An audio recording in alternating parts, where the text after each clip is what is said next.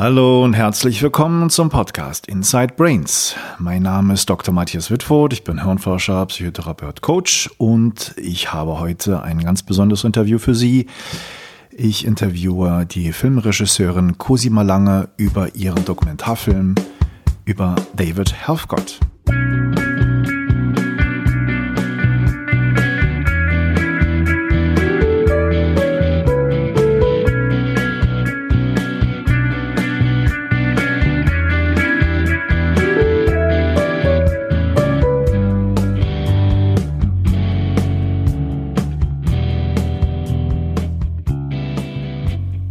Willkommen nochmal zu Inside Brains.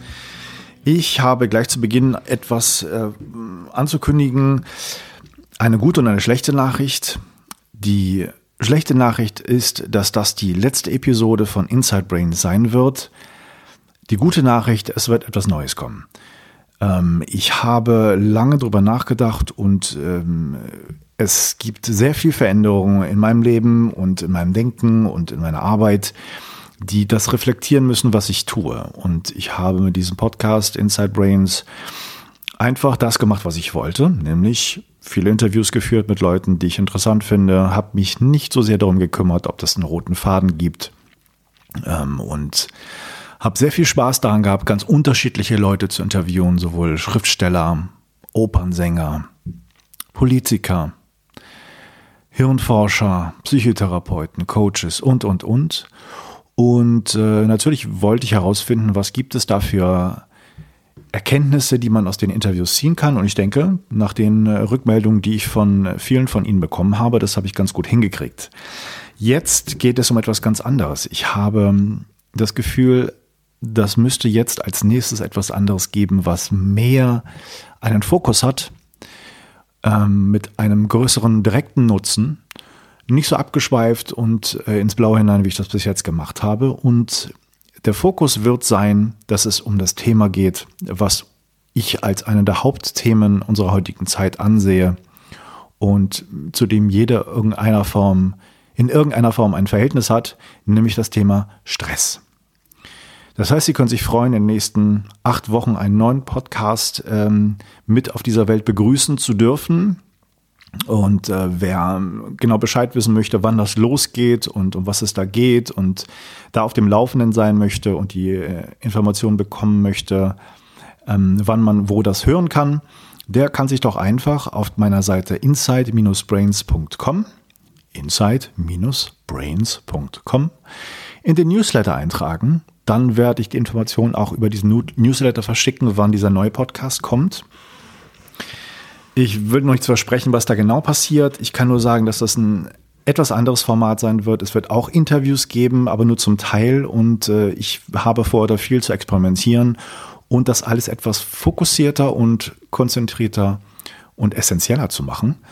Und seien Sie überrascht und Sie können sich für den Newsletter gerne eintragen. Wenn Sie das nicht mehr haben wollen, können Sie auch ganz leicht ähm, sich unsubscriben.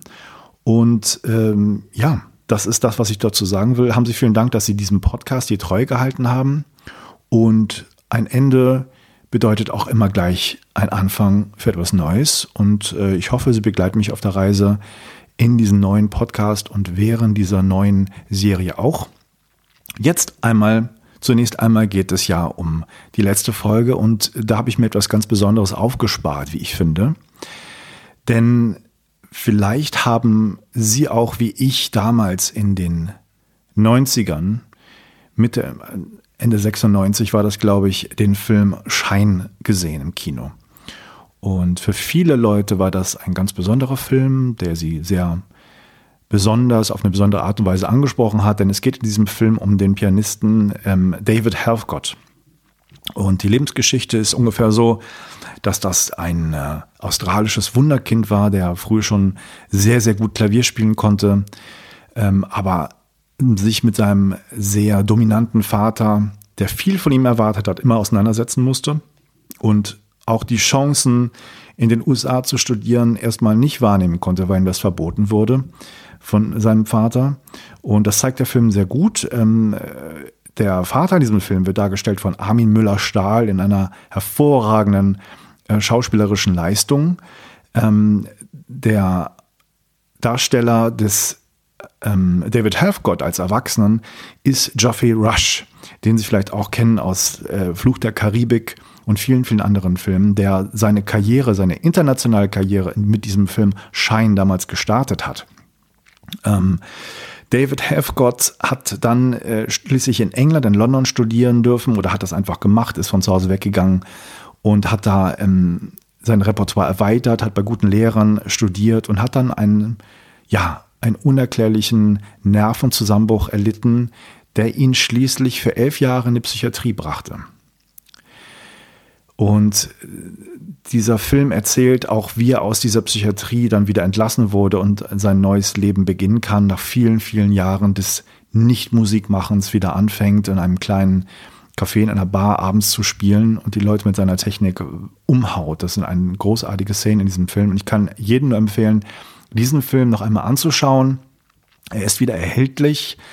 Ähm, und man kann ihn sicherlich, wenn man äh, das googelt, äh, jederzeit finden. Ich werde auch in meinen Show Notes äh, den Link reinsetzen, wo man diesen Film sehen kann. Und ähm, es geht auch in diesem Interview um Schein, also um David Helfgotts Leben. Ich habe versucht, David Helfgott selbst zu interviewen und wer den Film Schein schon gesehen hat, weiß, dass das eigentlich ein Ding der Unmöglichkeit ist und das nicht funktioniert. Und ich habe lange versucht, Möglichkeiten zu finden, das irgendwie hinzubekommen. Ähm, was jetzt hierbei rausgekommen ist, dass ich ein Interview mit einer Dokumentarfilmregisseurin, mit Cosima Lange geführt, geführt habe, die einen Dokumentarfilm über David Helfgott gedreht hat vor nicht allzu langer Zeit, der viele, viele Zuschauer in den Kinos in Deutschland gefunden hat. Und dieser Film heißt und hieß Hello, I'm David. Und er zeigt eigentlich David auf der Europatournee 2012, wie die Menschen ihm begegnen, wie er die Musik ähm, weitergibt, was ihn bewegt und wie sein Leben aussieht. Ein sehr, sehr großartiger Dokumentarfilm von Cosima Lange. Und ich konnte mit ihr lange über diesen Film, über David Helfgott reden und habe auch über sie und über den äh, Manager von David Helfgott Kontakt zu beiden erhalten, also sowohl zu David als auch äh, zu seiner Frau Gillian. Und äh, das, was letztendlich geschafft wurde oder was erreicht wurde als Interviewform ist, dass ich David Helfgott schriftlich Fragen stellen durfte und er mir die äh, beantwortet hat. Und wir werden im Interview kurz darauf eingehen, was da die Antworten waren. Die, äh, es werden nicht alle Fragen und Antworten in diesem Interview auftauchen. Und wenn Sie noch mehr wissen wollen, schauen Sie bei den Shownotes auf der Seite inside-brains.com oder .com hinein. Dann werden Sie die ganzen Antworten zu verschiedenen Fragen von David Helfgott exklusiv ähm, lesen können. David Helfgott kann nicht so einfach, auch gar nicht Audio übers Telefon, über Skype Fragen beantworten. Er könnte sich da gar nicht lange konzentrieren und es wäre ganz schwierig, ähm, das Interview überhaupt zu führen. Er hat eine, ja, ich wage es gar nicht zu sagen, es ist eine psychische Störung. Er hat auf jeden Fall ähm, Probleme gehabt mit seiner Psyche, landete in der Psychiatrie und wurde da lange mit Medikamenten behandelt.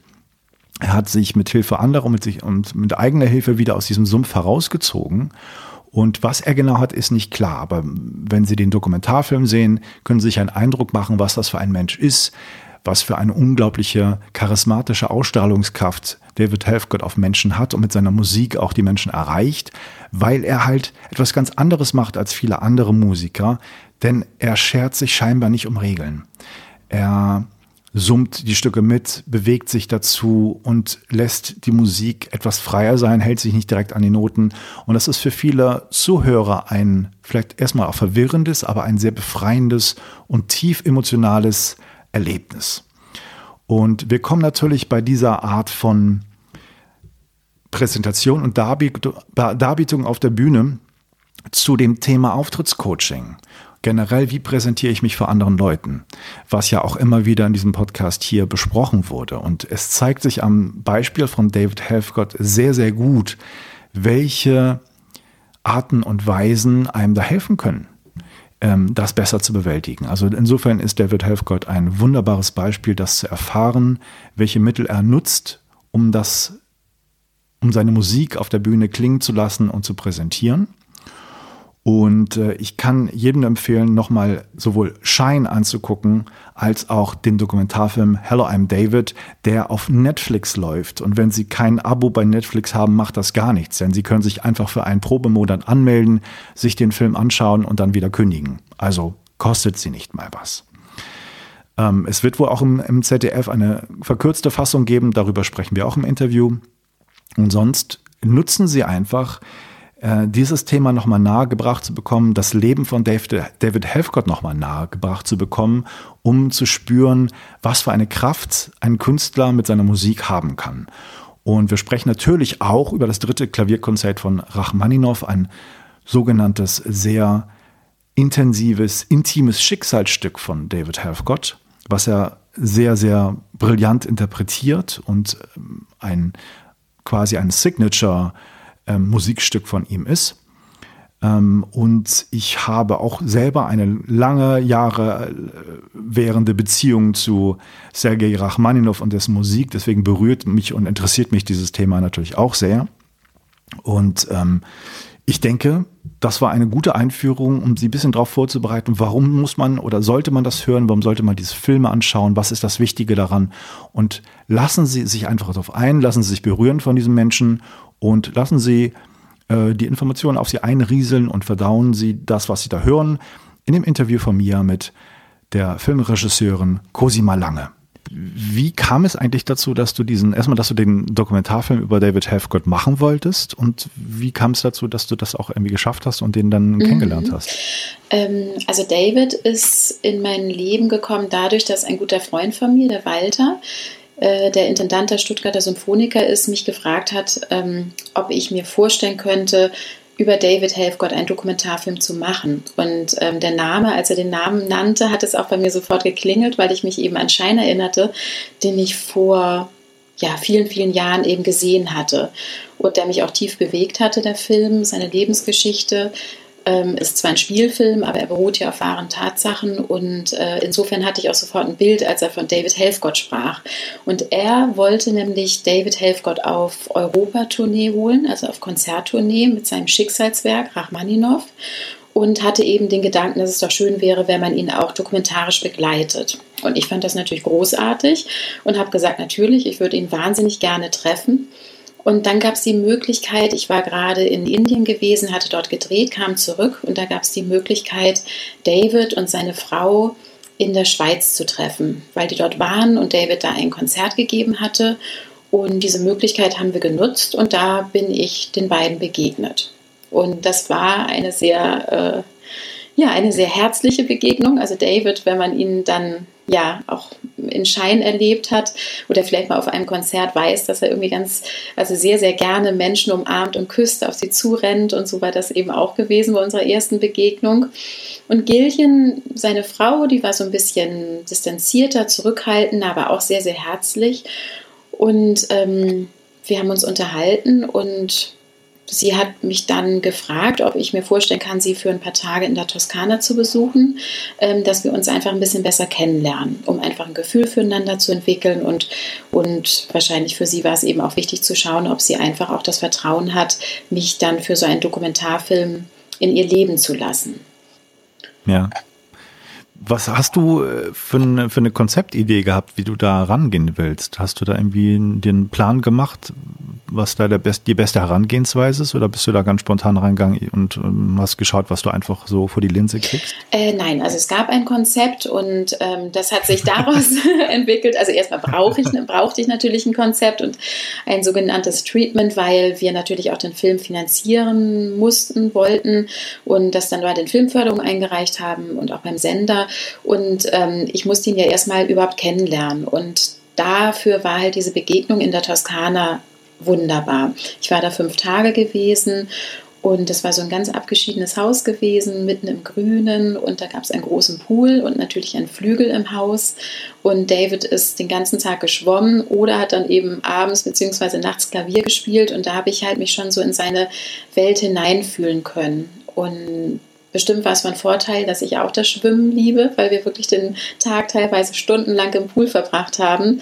Und da habe ich so wirklich gemerkt, ähm, ja, da habe ich einfach auch seine Eigenheiten, Eigenarten und seine, ja seinen wunderbaren Charakter kennengelernt und auch gemerkt, um welche Themen es ihm geht. Und habe natürlich auch Gillian besser kennengelernt und konnte die beiden auch sehr schön beobachten. Denn die beiden haben ja eine ganz unglaubliche Beziehung. Sie ist 16 Jahre älter als David und ähm, hat vorher ja auch schon ein ganz anderes Leben geführt. Sie hatte ja schon zwei erwachsene Söhne, die fast so, nicht Söhne, sondern eine Tochter, einen Sohn, die fast so alt sind wie David. Und ähm, ich konnte ja wirklich sehr, sehr schön beobachten, worum es auch bei den beiden geht. Also welche, welche, wie soll ich sagen, Liebe die beiden verbindet, was mich auch sehr, sehr fasziniert hat. Und natürlich ähm, David als Musiker. Und da habe ich sehr viel beobachtet, gesehen und das habe ich dann in einem Konzept niedergeschrieben. Hm. Äh, es gab, wie ich aus zuverlässiger Quelle weiß, und, äh, da ein bisschen auch Probleme mit, mit äh, der Finanzierung, glaube ich, oder, des Films? Ja, also generell ist es nicht so einfach, äh, Dokumentarfilm zu finanzieren. Das ist ähm, gerade auch den Kinodokumentarfilm und ich wollte einfach David auf große Leinwand holen. Also ich, und da gab es eben die Möglichkeit, natürlich einen Sender mit hineinzuholen. Das wollten wir auch. Und das sah auch erstmal sehr gut aus und später dann über die Filmförderung zu gehen, die auch zugesagt haben. Aber dann ist nochmal später das ganze ähm, Konzept ins Wanken geraten weil einfach nochmal der Sender weggefallen ist, sich das Ganze in die Länge gezogen hat. Wir hatten aber schon gedreht, das Material war vorhanden, aber es fehlte Geld. Und insofern stand alles finanziell, sage ich mal, auf sehr wackeligen Füßen und auch die Konstellation bei den Produzenten hatte sich verändert. Also es gab sehr viel Turbulenzen, muss ich sagen. Und ähm, mhm. ja. Hatte ja, hatte, hatten diese, diese wackeligen Sachen, haben das, äh, hat das inhaltliche Gründe gehabt irgendwie, dass die mit irgendwas nicht einverstanden waren? Oder war das was ganz anderes, was da nicht äh, im, im, Film selbst Nein, äh, das war nicht im war? Film zu finden, sondern das waren tatsächlich einfach zwischenmenschliche ähm, Komplikationen, sage ich mal. Und das ist ja oft einfach auch so beim Filmemachen. Letztendlich, man hat es immer mit Menschen zu tun und auf einmal versteht man einander nicht mehr. Im besten Falle kann man inhaltlich ähm, wie soll ich sagen, oder kann man miteinander einfach kommunizieren und Wege finden, ähm, wie man da Lösungen findet. Und manchmal gibt es aber eben auch die Situation, was ich so lernen musste. Ich dachte, es gibt immer Lösungen, ähm, aber manchmal gibt es anscheinend auch Situationen, wo man einfach äh, nicht mehr weiterkommt. Und insofern brauchten wir dann auch tatsächlich eben äh, juristische Unterstützung, ähm, damit einfach auch dieser Film so entstehen konnte, wie er dann letztendlich entstanden ist. Ja. Jetzt ist er ja im, im Kino schon gelaufen und äh, hat viele begeisterte Zuschauer gefunden.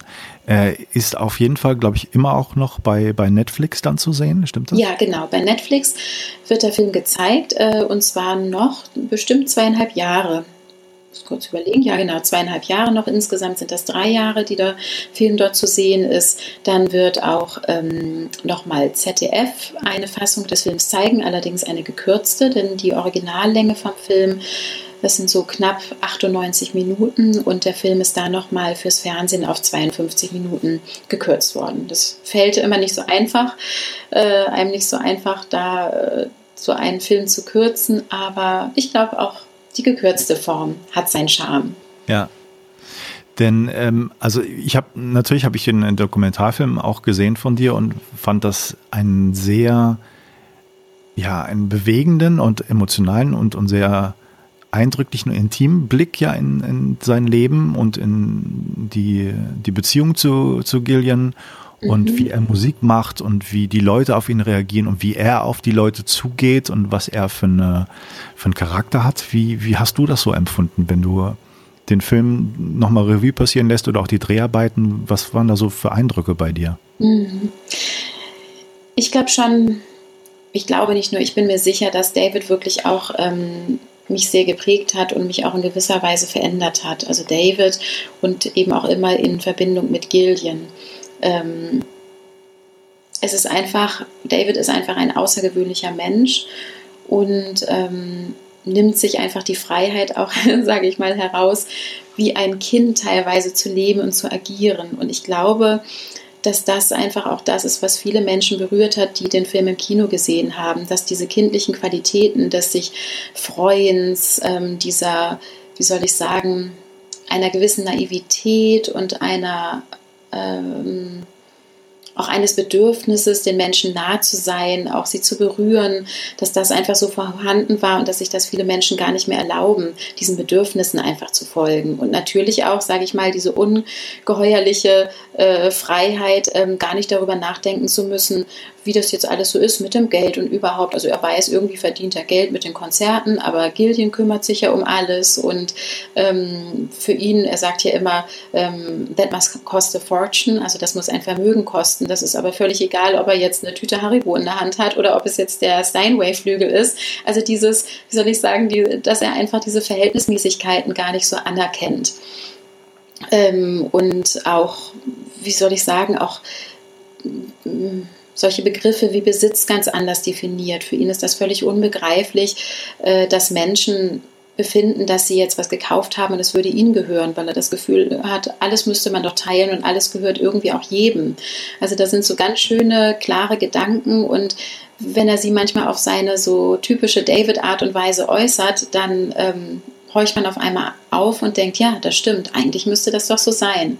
Und David ist ganz bestimmt ähm, er ist ja ein, ein hochintelligenter Mensch, was man vielleicht auch am Anfang, wenn man ihn erstmal so erlebt, nicht unbedingt vermuten würde aus dem Grund heraus, dass er oft erstmal gar nicht verständlich ist. David redet ja ganz, ganz viel und ganz, ganz schnell. Das ist ja so eine Gedankenflut, die ihn umgibt und ihn auch für ihn nicht immer einfach ist. Da ist ganz, ganz viel, was in ihm arbeitet. Aber wenn man sich eben diese Mühe macht und sich konzentriert und dem zuhört, was er eigentlich zu sagen hat, dann ist das einfach ein, ein ungeheures Geschenk. Und das war für mich eben auch ganz, ganz wichtig und mit ein, eine wichtige Sache, das ja David einfach verständlich zu machen, neben dem, dass wir ihn natürlich erleben und erkennen durch seine Musik. Mhm. Lass uns doch nochmal äh, zu, zu Schein zurückgehen, weil das ja auch so ein bisschen äh, seinen, sein Leben porträtiert und, und das ja, auch wenn der Film ein bisschen älter ist, ich finde immer noch hochsehenswerter äh, Film ist. Ähm, in deinem Dokumentarfilm sagt Gillian auch, dass es da so eine Geschichte gibt über den Hauptdarsteller Geoffrey Rush, der ja, das ist ja ein australischer Film, mhm. glaube ich, oder ja, genau. zumindest vom australischen Regisseur, der dann durch Kontakte irgendwie nach Hollywood äh, Gelder zugesagt bekommen hat, da dieses Porträt über äh, David Helfgott zu drehen und die aber nicht einverstanden waren mit der Wahl seines Hauptdarstellers, mit diesem mhm, unbekannten australischen äh, äh Schauspieler. Mhm. Ja, ja, nicht nur nach dem Film, auch dann später in vielen Rollen auch immer noch, ähm, ja, weiß nicht, wie man das sagen soll, ist so ein sehr bekannter Nebendarsteller einfach geworden. Kann man das so wahrscheinlich sagen, ne? Also irgendwie Fluch der Karibik ja. hat er, glaube ich, immer über mitgespielt und genau, ja, also, ein bekanntes Gesicht auf der Leinwand absolut. geworden. Also das ist, das ist auch so eine Geschichte, die mich auch tief berührt hat, als sie ähm, Gillian erzählt hat. Es war eben so gewesen, dass der Scott Hicks, der australische Regisseur, irgendwann in den Zeitungen gelesen hatte, dass ähm, David Helfgott auftreten würde und erinnerte sich so vage dran, dass das ja ein Pianist war, der irgendwann mal ähm, so als Wunderkind gehandelt wurde und dann auf einmal in den Psychiatrien verschwand. Und ähm, das war der Tag auch seines Geburtstags gewesen, aber er hatte dieses Gefühl, er muss unbedingt zu diesem Konzert gehen.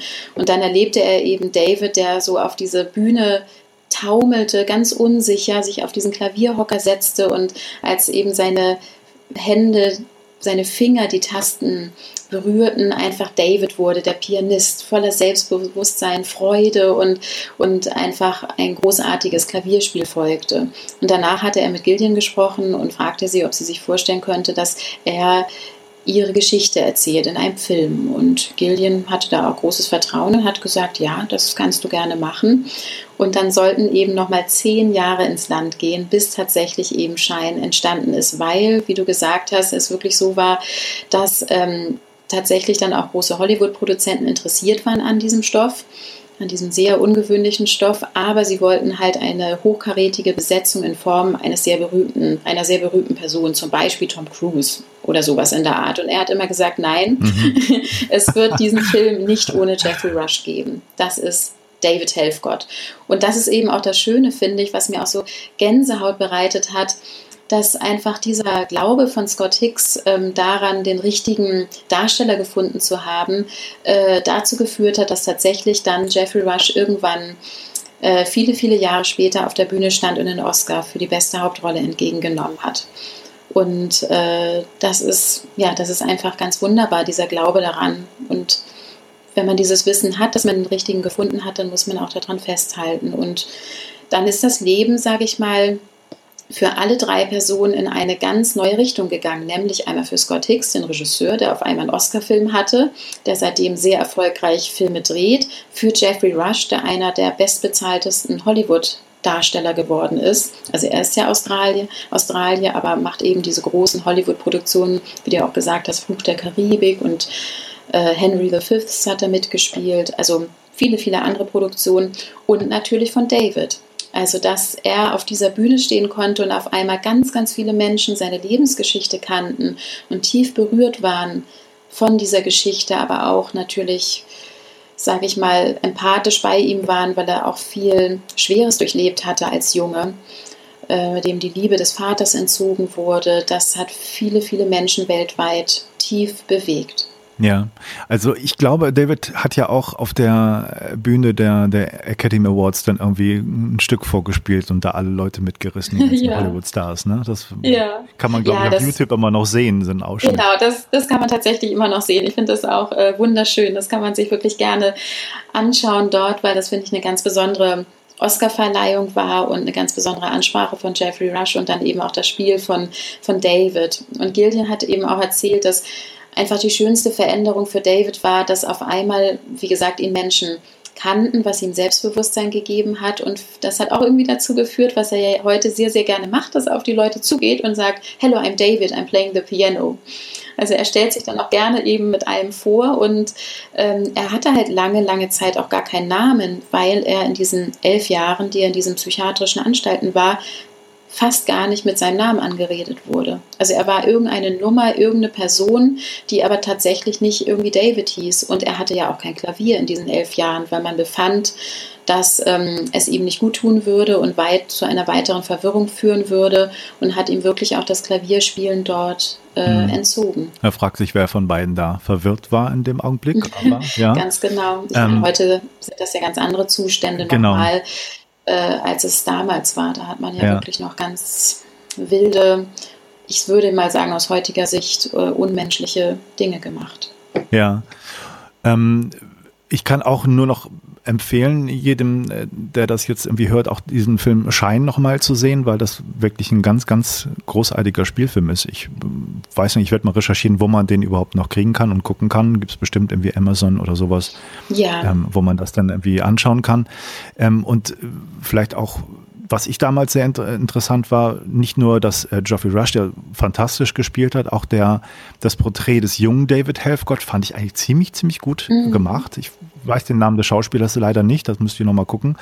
Und was natürlich auch ganz klasse war, Armin Müller-Stahl als der Vater mhm. hat da ganz, ganz großartig gespielt. Ich weiß nicht, ob der sogar auch einen, einen Oscar dafür bekommen hat. Zumindest war der nominiert oder so mhm. damals. Ja, Oscar, den Oscar hat er nicht bekommen, aber er hat auf jeden Fall auch ähm, durch die Verkörperung des Vaters auch da in Hollywood natürlich auch nochmal für größeres Aufsehen, äh, größeres Aufsehen erregt. Und Schein wurde auch vor kurzem nochmal ähm, gezeigt auf Arte, weil Armin Müller-Stahl im letzten Jahr 80 Jahre alt geworden ist. Und in dem Zusammenhang hat man auch diesen Film nochmal gezeigt. Und ich glaube, wie du auch gesagt hast, dass tatsächlich der Film wieder auf Amazon verfügbar sein sollte. Eine Zeit, eine Zeit lang war es nicht, aber er müsste jetzt wieder verfügbar sein. Und ich glaube auch wirklich, dass die Kombination schön ist, weil letztendlich Schein die Geschichte erzählt eben von ihm als Junge, der zum Klavier geführt wird, die Geschichte mit dem Vater, bis hin, sage ich mal, zu seinem Happy End, nämlich als er aus diesen psychiatrischen Anstalten wieder rauskommt und er auf seine heutere, heut, heutige Frau, auf Gillian trifft. Und mein Film, sage ich mal, setzt ja da an, wo er letztendlich schon dieses glückliche Ende gefunden hat. Also Hello, I'm David ist eine Geschichte über den glücklichen David, der tatsächlich zu seinem Glück gefunden hat. Ja, eine große Rolle spielt in dem Film ja auch äh, die Musik von Rachmaninow, die ja David Helfgott irgendwie sehr geprägt mhm. hat und auch, ich glaube, dieses dritte Klavierkonzert von Rachmaninow war für ihn irgendwie ähm, im Film wird zumindest so dargestellt, auch der Auslöser damals, dass er diesen Nervenzusammenbruch dann irgendwie bekommen mhm. hat, weil er das da sich da so reingesteigert hat. Ob das so stimmt, weiß ich nicht genau. Zumindest wird das im Film so dargestellt und der Film macht das natürlich schon dramaturgisch irgendwie ganz gut, aber ähm, Fakt ist ja, er ist dann irgendwie in, einer, in die Psychiatrie gekommen ähm, und ich glaube, das ist vielleicht auch gerade für Hörer, die meinen Podcast sonst hören, wo es ja um Themen gerade Psychotherapie und sowas geht. Mhm.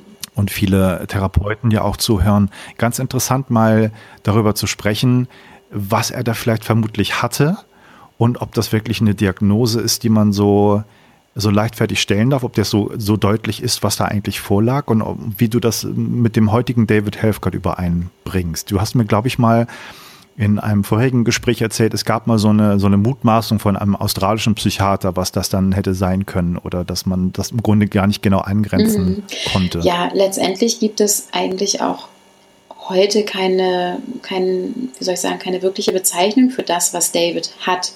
Ähm, und Natürlich hat es mich aber eben auch interessiert und ich habe auch danach gesucht und versucht herauszufinden, was es denn sein könnte, wie man es definieren könnte. Aber selbst die Psychiater, die ja auch dann in meinem Film auftreten, haben sich, sage ich mal, einer Diagnose verweigert und haben gesagt, David ist David und David ist anders und Menschen, äh, die anders sind, braucht die Welt. Und das fand ich sehr, sehr beeindruckend, äh, als das der Psychiater ähm, und auch jetzt mittlerweile langjährige Freund von den Helfgots gesagt hat. Aber er hatte ja auch die Neugierde und hatte dann mal 15 Psychiater eingeladen, die dann ähm, auch David und Gillian viele Fragen gestellt haben.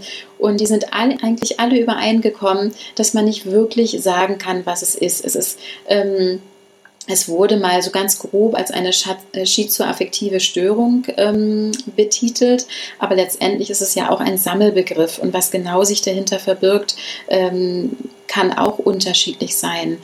Es ist de facto so, dass ähm, David einfach einen Zusammenbruch damals hatte, als er jung war. Also da war er ähm, Anfang 20 gewesen, als dieser Zusammenbruch passierte und er in London studierte. Ähm, und daraufhin kam er eben in diese psychiatrischen Anstalten und da haben sich eben auch Symptome aber nochmal verändert, ähm, teilweise verstärkt und später hat man dann einen Weg gefunden, als er wieder draußen war, einfach auch diesen Symptomen entgegenzuwirken. Also zum Beispiel dieser Gedankenflut, die ich schon erwähnt habe, die er hat, die ja auch eben nicht immer schwierig für ihn, äh, nicht immer einfach für ihn auszuhalten ist. Wirklich diese permanenten Gedanken, dieses permanente Reden. Und da gab es dann eben solche Möglichkeiten, dass er auf einmal gemerkt hat, dass es ihm wahnsinnig gut tut zu schwimmen. Also dieses physische auch zu haben, wirklich täglich stundenlang zu schwimmen, das hilft ihm unglaublich, sich eher zu fokussieren und zu konzentrieren. Und insofern hat man da wirklich versucht, die Medikamente, die er in der Anfangszeit auch hatte und brauchte, äh, ganz stark runterzudrosseln, ähm, dass er einfach jetzt auch sehr, sag ich mal, also ohne weitere Einwirkung auch äh, leben kann. Dank seiner Frau, muss man sagen, ganz klar, dank seiner Frau, die an seiner Seite ist und wirklich ihm das auch ermöglicht, ein recht freies Leben zu führen. Denn ansonsten wäre sie nicht da, würde er auch vergessen zu essen. Also solche Dinge, auf diese Gedanken beispielsweise käme er gar nicht. Also da muss schon jemand sein, der ihn erinnert und sagt zu David, ich glaube, du könntest Hunger haben. Ach ja. Der, der Psychiater, war das der aus Heidelberg, wo man die, die Szene Ja, richtig, genau. Das ist der ähm, Dr. Rolf Ferris gewesen. Rolf ja. Ferris, genau, ja. Den werden bestimmt viele Hörer kennen. Der, der gibt ja immer wieder auch viele Konferenzen in Heidelberg, ja. wo er dann auch äh, über Klavier Richtig. spielt. Auch genau, er selbst ist eben auch mhm. Pianist und von daher interessiert ihn natürlich auch diese Verbindung von Musik und, ähm, sage ich mal, der speziellen Form, äh, die David einfach hat, äh, ja, die manche auch zum Beispiel als eine Form des Autismus bezeichnen. Andererseits äh, leben Autisten ja eher in einer sehr abgekapselten Welt und ähm, haben auch Probleme, mit der Außenwelt in Kontakt zu treten. Und das, da ist David ja nun ganz anders, wenn man ihn erlebt. Also da macht er ja genau das Gegenteil. Aber auch dazu gibt es auch verschiedene ähm, ja, wie soll ich sagen, verschiedene Erklärungen, warum er zum Beispiel auf die Menschen zurennt ähm, und sie umarmt und küsst und berührt. Ähm, es, eine ist zum Beispiel, dass er eventuell vielleicht auch das macht, um seiner eigenen Angst damit entgegenzuwirken, also der Angst auch vor Menschen, dass er sozusagen gar nicht den Menschen die Möglichkeit ähm, gibt, ihm nicht wohlgesonnen zu sein, sondern gleich all seine Liebe ihnen entgegenzubringen und auf sie äh, hinein, also in sie hineinströmen zu lassen. Und ich muss sagen, wenn das so eine Form der Strategie, Strategie ob bewusst oder unbewusst ist, äh, wenn das wirklich so ist, dann funktioniert sie fantastisch. Ich habe wirklich während der Dreharbeiten, das waren sieben Wochen, die wir jeden Tag mit David und Gillian ganz nah zusammen waren, habe ich nicht eine Person erlebt bei den Hunderten, denen er begegnet ist. Auf der Straße, am Flughafen, bei den Konzerten, den Musiker, Dirigenten und so weiter, der ablehnend auf David reagiert hätte. Denn David hat wirklich so eine unglaublich kindliche Liebe, die er einem entgegenbringt, ähm, dass die so, äh, dass man die gar nicht ablehnen kann. Ich glaube, das ist wirklich vergleichbar damit, wenn ein Kind auf einen zurennt und einen umarmt, dann könnte, glaube ich, kaum ein Mensch dieses Kind irgendwie von sich stoßen und sagen, lass das, mir gefällt das nicht. Und so etwas hat David, diese, diese kindliche Qualität der Liebe. Ja, und, und äh, was Einnehmendes auch in sehr positivem Sinne. Das, das sieht ja. man beim Dokumentarfilm ja auch ganz deutlich. Man sieht aber auch, finde ich, ähm, zum Teil bei den Orchestermusikern, die denn da sitzen, dass sie aber schon sehr verwirrt gucken, was da so passiert? ja, also Verwirrung, genau. Also das, äh, die, die Verwirrung ist auch immer dabei, auch bei jedem. Also ich meine, letztendlich ist es ja auch recht ungewöhnlich, sei es, dass man Musiker ist und mit diesem Musiker äh, zusammenarbeitet, wie jetzt als äh, Rachmaninow das dritte Klavierkonzert aufgeführt wurde oder eben, wie gesagt, man ist im Flughafen, am Flughafen, möchte eigentlich nur seinen Flieger besteigen und ähm, auf einmal rennt jemand auf einen zu und umarmt einen und, ähm, und eine, ja, eine Redegewalt strömt auf den ein. Ja, aber die Musiker, die waren in der Tat teilweise erstmal ein wenig irritiert, weil sie mit so einem Musiker eben noch nicht zusammengearbeitet haben. Und das war mir auch wichtig, einfach auch diesen Weg äh, zu zeigen, nicht bei jedem einzelnen Musiker, eigentlich eher anhand des Dirigenten, der, sage ich mal, ja so der Chef ist des Ganzen und die Musiker und das ganze Werk, musikalische Werk zusammenhalten muss, ähm, auch diesen Weg einfach zu beschreiben. Und da ist ja zum Beispiel der Matthias Voremni, der der Dirigent war auf dieser Konzerttournee, auch am Anfang etwas zögerlicher, wobei er auch sofort herzvoll den David Helfgott gespürt hat, ähm, aber auch einen Weg gegangen ist und am Ende das Gefühl hatte, ihn auch wirklich als Musiker erkannt zu haben. Und so ging es eben auch den anderen Orchestermusikern, die ich auch später nochmal befragt habe, dass sie gesagt haben, erstmal war es für sie äh, nicht so einfach. Ähm, und da haben sie aber auch selbst gemerkt, dass sie auch teilweise in einem sehr starren Korsett leben. Und David hat letztendlich dieses Korsett auch äh, gesprengt mit seiner Art. Nämlich zwischendrin einfach mal aufzuspringen ähm, oder auch musikalisch sich gar nicht immer an die Noten so hundertprozentig zu halten, sondern einfach mal kurz zu verweilen, weil er sich freut gerade, dass die Flöte mit ihm spielt oder die Klarinette oder die Trompete und dann ein gewisses Ritardando einzulegen, was vielleicht so nicht geplant war. Also jeder musste extrem konzentriert sein und konnte es nicht einfach nur so abspielen, sage ich mal, äh, wie es da ist, sondern musste wirklich musste wirklich äh, ganz neu und anders mit ihm musizieren und ihn dabei fühlen. Und äh, das war, glaube ich, für alle eine sehr äh, wunderbare Erfahrung auch. Ja, also man könnte vielleicht auch sagen, er hat ein anderes Mindset einfach reingebracht, was die Musik angeht. Du hast ja. von dem starren Korsett geredet, was der Dirigent ähm, ähm, wahrnimmt sonst, ähm, was er dann mit seiner Art aufspringt. Man sieht dem, bei dir in dem Film ja auch, dass er während des Spiels auch da nicht ruhig ist, sondern auch kommentiert mhm. oder da mitsummt. Äh, da gibt's ja auch Beispiele von berühmten Pianisten, die das auch schon so ein bisschen gemacht mhm. haben, aber sicherlich nicht so wie, wie David Helfgott. Und war ganz im Augenblick und in der Musik lebt und auch anscheinend wenn er vor Publikum spielt, in dem Augenblick da nicht dran denkt, wie er da irgendwie ankommt, sondern ganz er selber ist. Das ist ja eigentlich da, wo man hin möchte. Mhm. Ja, so, wenn man mal ans Auftrittscoaching denkt oder wenn man Leute sozusagen auf der Bühne irgendwie fit machen will für, für Hochleistung, mhm. dann ist es ja eigentlich das, was man möchte, dass man wirklich äh, bei sich selber ist und äh, das ausdrücken kann, was man gerade fühlt und da völlig unbeeindruckt ist von möglichen Bewertungen von anderen ja. Leuten. Und das scheint bei ja zu sein. Ja, das, äh, das stimmt. Also ich, ähm, ich, ich sehe das auch so. Also das, was ich eben beobachten konnte und bemerkt habe, ist wirklich, dass David ähm, es dass David sich wirklich absolut in dem Moment befindet. Das ist erstmal das, das äh, Große bei ihm, das Großartige. Er, er, spielt wirklich und ist in diesem Moment und macht sich da auch keine weiteren Gedanken. Äh, das merkt man zum Beispiel auch, wenn ich, mit, wenn ich ihn irgendwas gefragt habe bezüglich der Vergangenheit. Da hat er mir gesagt, ähm, warum wir leben doch im Jetzt, jetzt. Ich meine, die Vergangenheit ist zu Ende und die Zukunft, die kennen wir noch nicht. Es gibt wirklich nur das Jetzt. Das ist auch etwas, was mich sehr geprägt hat. Und das eben überträgt sich auch in der Musik. Und tatsächlich, er spricht viel dabei, er kommentiert sein Spiel. Ähm, du hast gesagt, das haben schon andere Musiker getan, wie zum Beispiel Glenn Gould.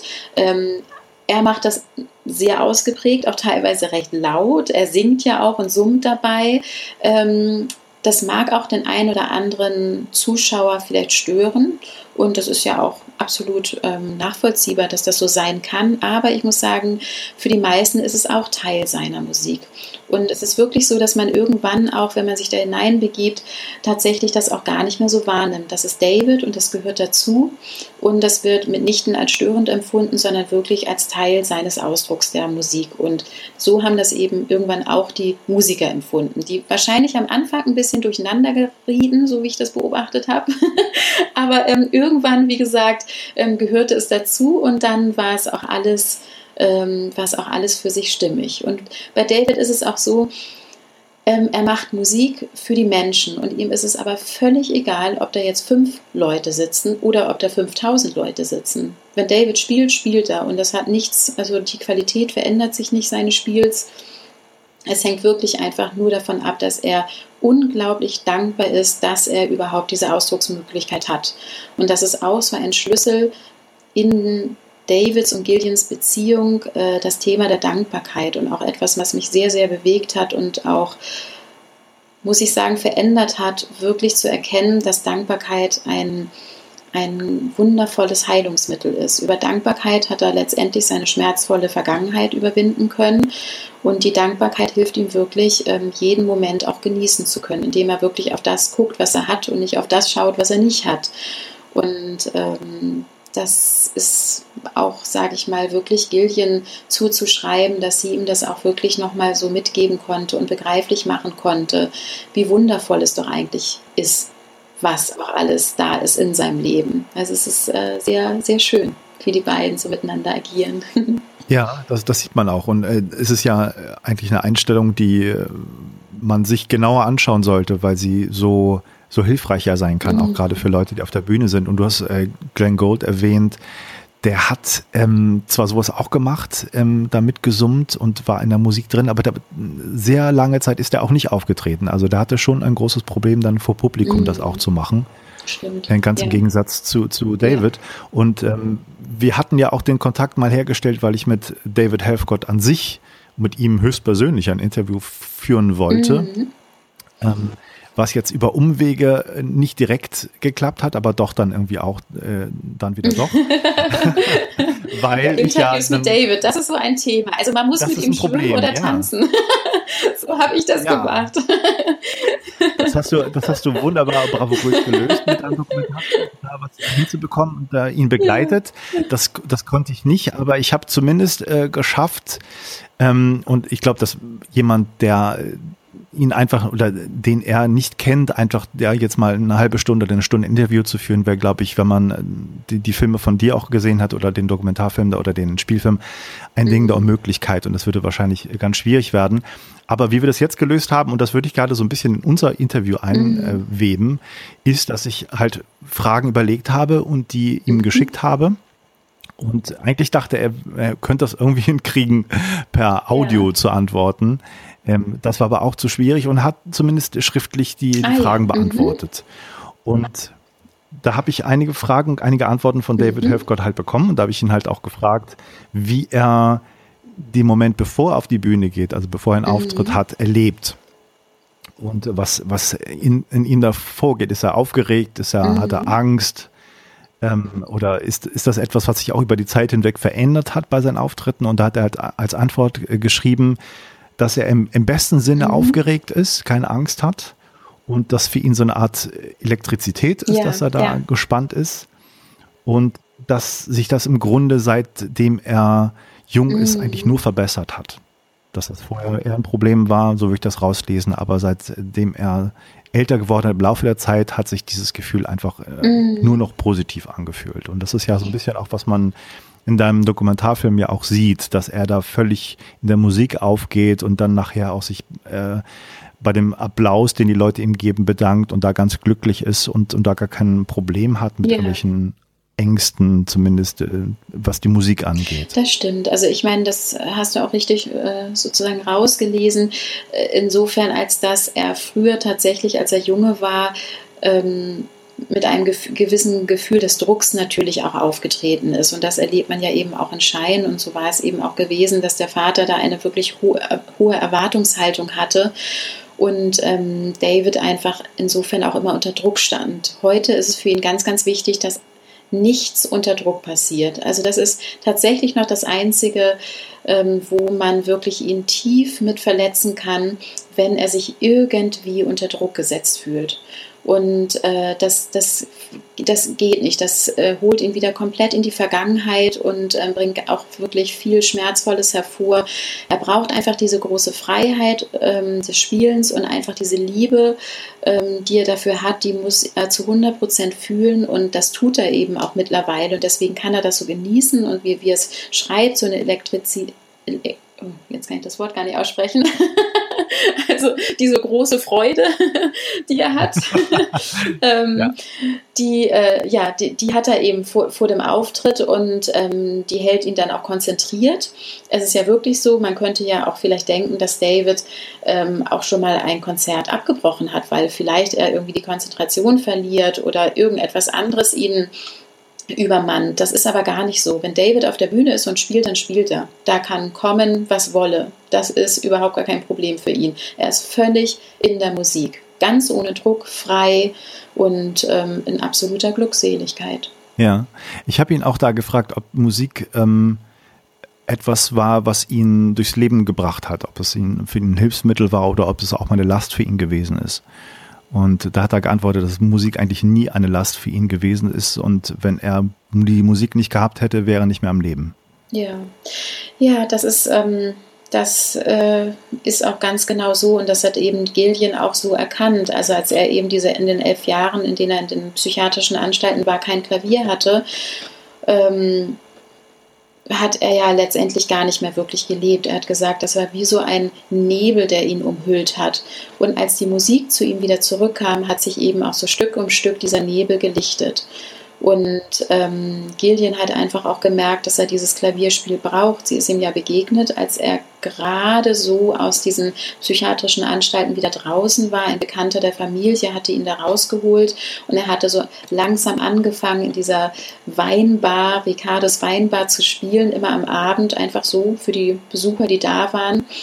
Ähm, mit, die, mit einer der besten Szenen ja. überhaupt des Films, finde ich. Schein, ja, ja, wunderschön in Schein. Also wirklich, wo so ein ganz, so dieses, ja, die einfach er als Musikgenie wirklich so zur Geltung kommt und man einfach spürt, was die Musik für ihn bedeutet und dann er ja noch sehr wild, sage ich mal, spielt, weil da ähm, natürlich auch teilweise noch viele Dinge durcheinander liefen, weil er, wie gesagt, elf Jahre lang die Musik nur noch in seinem Gedächtnis hatte, aber nicht mehr äh, praktizieren konnte, aber trotzdem großartig spielte.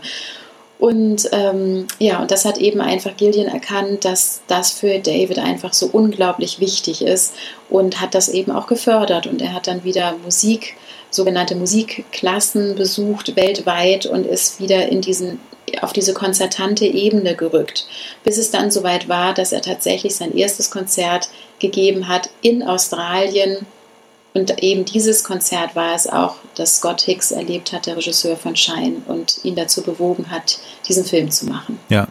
War das auch äh, Rachmaninows drittes Klavierkonzert, mit dem er dann wieder zuerst aufgetreten ist? Weißt du das? Das weiß ich jetzt nicht genau. Wobei ich meine, doch, ich meine, ich weiß es doch insofern, als dass ja Rachmaninow äh, das dritte fast immer mit Orchester gespielt wird und das war ein Solokonzert gewesen. Ah, okay. Insofern waren mhm. das dann andere Stücke gewesen. Also er spielt Rachmaninow das dritte auch ähm, teilweise noch mit einem anderen Pianisten, der sozusagen den äh, Orchesterpart dann übernimmt. Ah, das ja. haben sie jetzt mhm. in den letzten zwei Jahren auch immer wieder gemacht. Aber das in diesem Fall weiß ich, war das ein Solokonzert. Das waren dann ja. wahrscheinlich Stücke gewesen, schätze ich jetzt von zum Beispiel von Liszt äh, und Beethoven. Er ist ja ein absoluter Liebhaber der romantischen klassischen Musik. Ja. Ähm, ich würde gar nicht alle Fragen und Antworten durchgehen. Ich werde das einfach ähm, für Leute, die es haben wollen, können sich die, die Antworten auf meine Fragen von David Helfgott eigentlich dann äh, bei mir runterladen und besorgen. Ähm, ich habe ihn natürlich auch nach dem dritten von, von Rachmaninow gefragt und da hat er mir geantwortet, das war einfach für ihn ein Gefühl, äh, das passte einfach, als er das kennengelernt hat. Es klickte einfach sofort und äh, das mhm. Liebt er das so und spielt das ja auch und das ist ja sozusagen auch, wie du schon gleich am Anfang meintest, so, so ein bisschen so ein Schicksalsstück gewesen. Mhm. Und man muss ja natürlich auch sagen, also ich habe auch schon vor Schein äh, Rachmaninow Musik gehört und kannte das und finde es eins, äh, also die Sachen, die er geschrieben hat, mit die besten klassischen Stücke, die ich so kenne, die schönsten mhm. Melodien sicherlich und manchmal vielleicht ähm, sehr zu Unrecht auch in so einem sehr kitschigen Kontext immer wieder aufgeführt, mhm. was es ja nicht unbedingt sein muss. Es kommt ein bisschen auf die Einstellung drauf an, es kommt auf die Stücke drauf an. Mhm. Gibt da sehr technisch brillante Sachen, die gar nicht kitschig klingen. Und ähm, ich kann das sehr gut nachvollziehen, dass man so diese Musik so toll findet und dass da irgendwie so einen Klick gemacht hat und das dann irgendwie spielt. Ja, ja. So, so, so empfindet man das einfach auch. Und so hat das David mir gegenüber auch beschrieben. Das ist einfach. Ähm er hat es er gespielt und er hat gewusst, das ist sein Werk und an dem hat er sich eben auch in gewisser Weise abgearbeitet. Und wie du ja auch schon erwähnt hast, das ist ja auch sehr prominent eben das Stück dann in dem Film Schein, ähm, weil man das Gefühl hat, dass er an diesem an, an diesem schwierigen, sage ich mal, Klavierwerk, es wird ja unglaublich, hat ja unglaublich schnelle Passagen, dass er sich daran so weit abarbeitet, dass es eben zu diesem Zusammenbruch führt. Und das ist bestimmt auch in Teilen wahr, wobei natürlich sein, sein damaliger Zusammenbruch eher so ein Zusammenbruch auf Raten war. Also es passierte Stück um Stück und irgendwann ging es dann nicht mehr. Und natürlich hat er in diesem Zeitraum eben auch viel an Rachmaninow gearbeitet und das hat das bestimmt auch ähm, mit begünstigt, sage ich mal, an so einem schweren, schweren Stück sich auszuleben. Ähm, aber es war natürlich jetzt nicht der alleinige Grund gewesen. Und dennoch, äh, sage ich mal, ist es natürlich so dazu gekommen, dass es sein Schicksalswerk wurde. Und ähm, seine Interpretation, sage ich mal, das, sein Spiel von Rachmaninow ist ja auch nach dem Film Schein, ähm, als es auf CD rauskam, wirklich weltweit auf die, auf die Hitliste gestiegen. Also teilweise war das auf Monat, monatelang Nummer eins gewesen, der klassischen Charts, sein Spiel von Rachmaninow, dem dritten Klavierkonzert. Und er spielt es auch großartig. Letztendlich ist es doch so, man ähm, man hört etwas und entweder berührt es einen oder nicht. Und dieses Werk, so wie er es gespielt hat, hat halt Millionen Menschen auf der Welt tief berührt. Äh, nicht so viele Kritiker, nicht so viele Musikkritiker. Da muss man sagen, dass er wirklich da ähm, unglaublich äh, schlechte Kritiken bekommen hat, die auch teilweise, finde ich, wirklich, ähm, also, wie soll ich sagen, äh, menschlich, ja, absolut, äh, genau, unter der Gürtellinie waren, wie ich finde, es gab auch einen Artikel mal 97 im Spiegel, der hatte die Überschrift ähm, Elfentanz im Jammertal. Und da wurde eigentlich darüber geschrieben, dass dieser arme David Helfgott auf die Bühne gezerrt werden würde, seine Frau Gillian ihn nur ausnutzen würde, genauso wie sein Manager und dieser arme Mensch doch eigentlich äh, irgendwo ganz anders gepflegt werden müsse und äh, nicht Klavier spielen solle. Und das hat mich auch, ähm, wie soll ich sagen, stark bewegt, denn so wie ich David kennengelernt hatte, hatte ich ein ganz anderes Bild. Und ich habe das wirklich sehr angezweifelt und fand das doch äh, sehr sehr eigenartig, dass man so wenig mit dem Anderssein eines Pianisten umgehen konnte zu diesem Zeitpunkt. Aber so ist es ja oft, jemand hat Erfolg oder es äh, kommt ein erfolgreicher Film und auf einmal befindet irgendwie äh, so eine, sage ich mal, kritische Masse, dass dieser Mensch einfach nur ausgenutzt wird. Aber wenn man dahinter schaut und wenn man David und Gillian erlebt, dann ist, glaube ich, so das absolut Absurdeste, sich vorzustellen, dass in irgendeiner Form ähm, Gillian, äh, wie soll ich sagen, da ihren finanziellen Nutzen beispielsweise aus äh, David herausziehen wollte. Ist auch völlig unbegründet, weil die beiden sind sich begegnet. Das erzählt sie auch so schön in, in dem Film, als David irgendwie ein kaputtes Radio hatte und 200 Dollar in der Tasche, dass er mal ein berühmter Pianist werden würde, über den es einen Film gibt. Das hätte sie doch nicht geglaubt. Also ich meine, das war ja überhaupt gar nicht absehbar. Sie hat sich einfach nur in diesen Menschen David Helfgott verliebt, in den Menschen und Musiker, was ja miteinander verbunden ist. Und sie wusste, das ist ihr Schicksal. Denn sie ist ja Astrologin, Gillian, und sie hatte schon vorher in den Sternen gesehen und gewusst, äh, dass tatsächlich jemand kommen würde, der ihr Leben grundlegend verändern würde. Und dann stand David vor ihr und sie wusste, er ist es das, da spricht ja auch so eine gewisse Überheblichkeit äh, heraus, dass man gerade vielleicht auch in Bezug auf diese starren Korsette, die man in der klassischen Musik hat, da wenig Anerkennung findet, wenn man dem Ganzen mal entfliehen will oder das einfach auch tut. Ich glaube, mhm. da, da wird es dann für viele Leute auch schwer verständlich, dass man äh, dann durch, durch eine andere Art der Ausdrucksweise mehr Emotionen auslösen kann, als vielleicht in einem sehr starren Konz äh, Konzept. Und ich, mhm. ich kenne die Aufnahme sehr gut. Ich habe mir die nach dem Film damals was ich, Mitte der 90er war das, glaube ich, 94, 95 Schein, denke ich, ne? Ähm, da irgendwie auch gekauft und fand das ganz großartig. Und ähm, ich glaube, das ist da, da kann man natürlich viel spekulieren, aber wirklich klassische Musik und die starren Konzepte und dass man das auf eine, eine bestimmte Art und Weise mhm. ausdrücken muss ähm, und, und technisch nur brillant zu spielen, ohne dann wirklich die Emotion dabei ähm, auch erkennen lassen zu können, das ist dann vielleicht eine andere Geschichte, mhm. würde ich sagen. Mhm.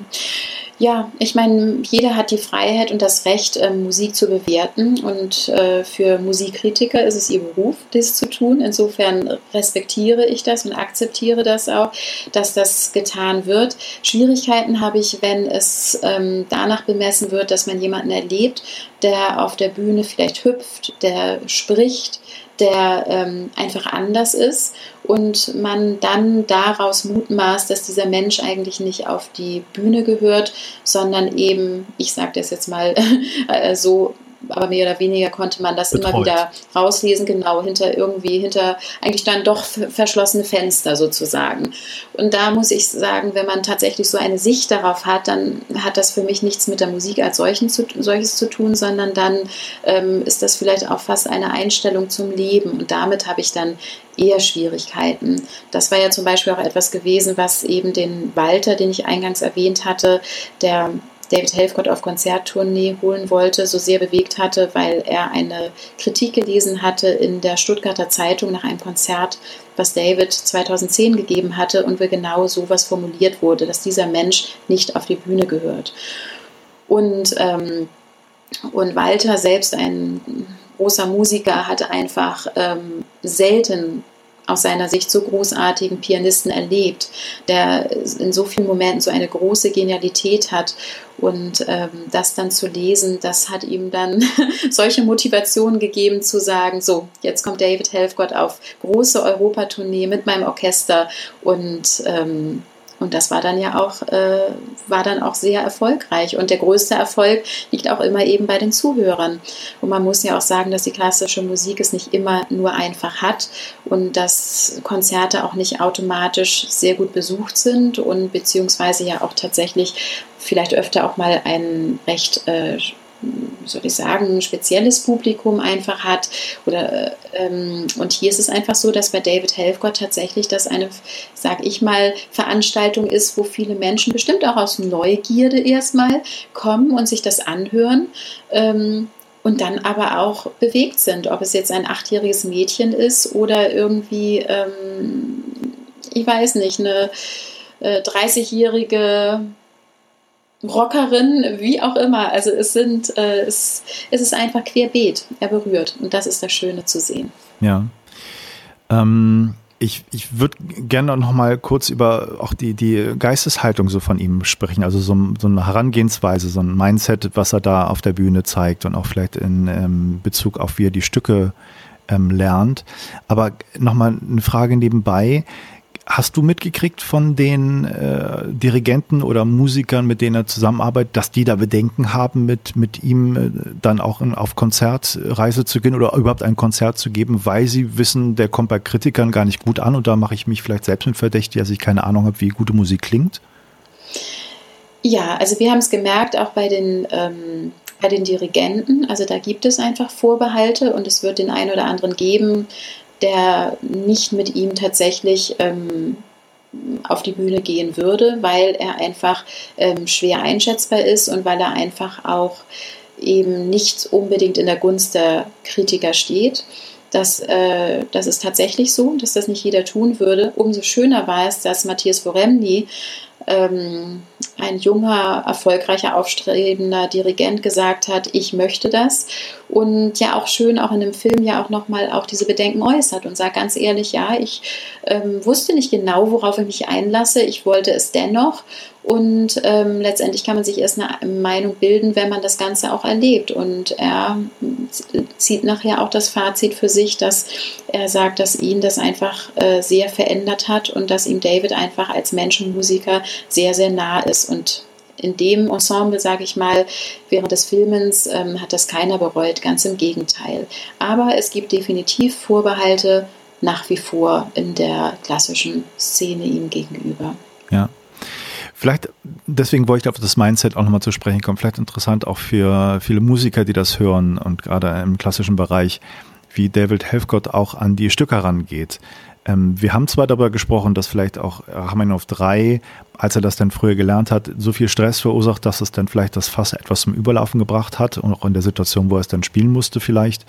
Ähm, aber heutzutage ist es ja wohl so, dass er, das äh, hört man in deinem Dokumentarfilm ja auch, dass er nicht an die Schwierigkeit von Stücken denkt, auch nicht an die, an die Noten an, und an die Notation an sich, wenn er das irgendwie lernt, sondern da bestimmte Bilder sich in den Kopf ruft oder die bei ihm dann in den Kopf kommen und, und das sozusagen auf eine ganz andere Art und Weise und andere Ebene verarbeitet und nicht immer diese, diese Herausforderung von der Schwierigkeit im Vordergrund hat. Mhm. Ja, also ist es letztendlich für mich auch schwierig ähm, zu sagen, wie er letztendlich diese Stücke sich erarbeitet. Ähm, das sind jetzt wie soll ich sagen, ich habe Informationen natürlich von ihm direkt bekommen, auch von Gilchen, die das beschreibt, oder auch von dem äh, Walter Hitz, das ist der äh, Manager von ihm, der ihn schon seit vielen, vielen Jahren begleitet. Ähm, und was ich weiß, ist, dass er natürlich sich ein großes Repertoire schon in der Kindheit bzw. Jugend erarbeitet hat. Das war schon unglaublich groß und letztendlich spielt er heute noch genau dieses Repertoire. Und er hatte da Teile von diesem Repertoire wieder verloren in der Zeit, wo er in diesen Kliniken war. Und letztendlich hat ihm auch der Walter unter anderem dabei geholfen, sich dem wieder zu nähern, indem er einfach wieder wie auf so Knöpfe gedrückt hat, dass diese Erinnerung zurückkommt. Es ist ja kein Üben mit ihm, Klavier spielen kann er, darum geht es nicht, sondern dass einfach diese Erinnerung wieder da ist, dass, dass dieser Kanal frei ist, dass er das spielen kann. Und dann spielt er es natürlich so, wie er es in diesem Moment empfindet. Und tatsächlich sieht er nicht die Noten, sondern er denkt, und fühlt in Bildern. Also er, er sieht, äh, sieht den Sonnenschein, er, er hört den Regen. Das habe ich auch ganz stark gemerkt, ähm, als ich neben ihm saß. Er hat sich ja immer gewünscht, das mag er unglaublich gerne, dass man sich neben ihm setzt auf den, äh, auf den Klavierschemel. Und äh, da saß ich sehr, sehr oft und dann spielt er währenddessen mit der einen Hand und mit der anderen äh, tätschelt er einem das Knie oder was auch immer er da gerade so machen mag oder ähm, gestikuliert und erzählt dabei und beschreibt eben teilweise auch, wenn er dann die Noten spielt, was er gerade fühlt oder sieht oder hört. Ähm, das ist tatsächlich, wie er diese Musik aufnimmt und wie er sie dann ja, weiterleitet und interpretiert. Ähm, wer hat sein Hemd ausgesucht? Sein Hemd, sein Konzerthemd. Ja. Das hat tatsächlich, glaube ich, die Gillian ausgesucht. Mhm. Das ja. hat ja sowas, ich habe da, ähm, ja, wie soll ich sagen, das hat sowas mutet so ein bisschen russisch auch an, oder? Es ist so ein bisschen, ähm, also so ein bisschen. Ja. Oder, ich, ich, ich habe da muss ich tatsächlich fragen, habe ich sagen, habe ich gar nicht so richtig nachgefragt. Ich weiß nur, dass das die Gillian ausgesucht hat und ihm das sehr gefallen hat und er trägt ja auch sehr gerne auch die Farbe Rot. Ähm, das ist nämlich seine Lieblingsfarbe und insofern hat er auch oft dieses Hemd, was er eben trägt, was so ein ja hat es eben dieses intensive Rot. Auch ungewöhnlich, ne? Ja, sieht man selten jetzt einen Pianisten. Genau, das ist, genau. das ist David, der die roten Turnschuhe hat er nicht an, das, äh, das macht er jetzt nicht während der Konzerten, die hat er dann im, ansonsten im Alltag an. Die liebt er ja auch. Also alles, was rot ist, ist für ihn eine, eine große Freude und Inspiration. Weißt du was über zukünftige Pläne? Ich habe so ein bisschen was munkeln hören, dass es da vielleicht so eine Scheinfortsetzung nochmal irgendwann geben sollte. Das weiß ich jetzt nicht und ich habe auch das Gefühl, dass das jetzt ähm, momentan nicht auf dem Plan steht. Also, weil alle eigentlich jetzt in, in Projekten auch involviert sind. Also, das heißt, ähm, dass der Scott Hicks mit anderen Projekten gerade zu tun hat, Jeffrey Rush auch ähm, gut gebucht ja, ist. einfach schon, genau, sehr gut ausgebucht ist.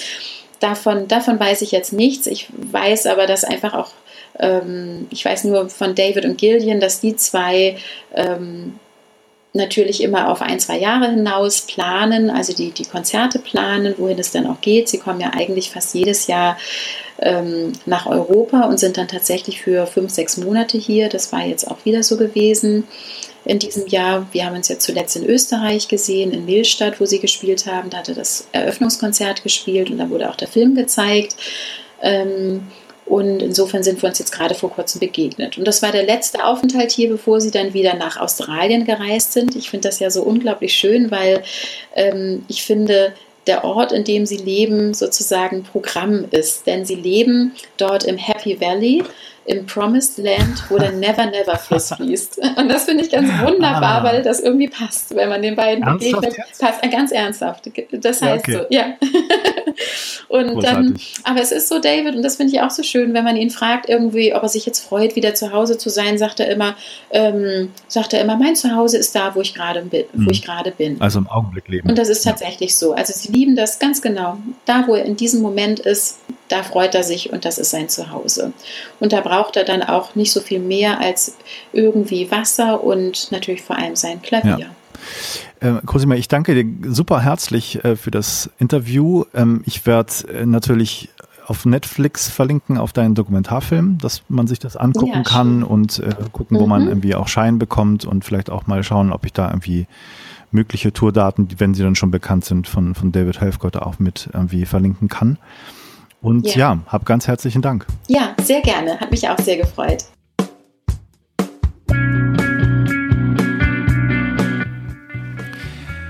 Meine lieben Hörerinnen und Hörer, haben Sie vielen Dank, äh, dass Sie diesen Podcast bis zum Ende durchgehört haben. Ich bedanke mich natürlich auch dafür, dass Sie Inside Brains treu geblieben sind oder sich dafür interessiert haben. Und es wird weitergehen mit einem neuen Podcast. Und wenn Sie das interessiert, bitte ich Sie einfach, nochmal auf die Seite inside-brains.com hineinzuschauen, sich in den Newsletter einzutragen, völlig unverbindlich und jederzeit können Sie auch da wieder raus. Dann bekommen Sie die neuen Informationen, wann da etwas Neues passiert. Machen Sie es gut, bis bald.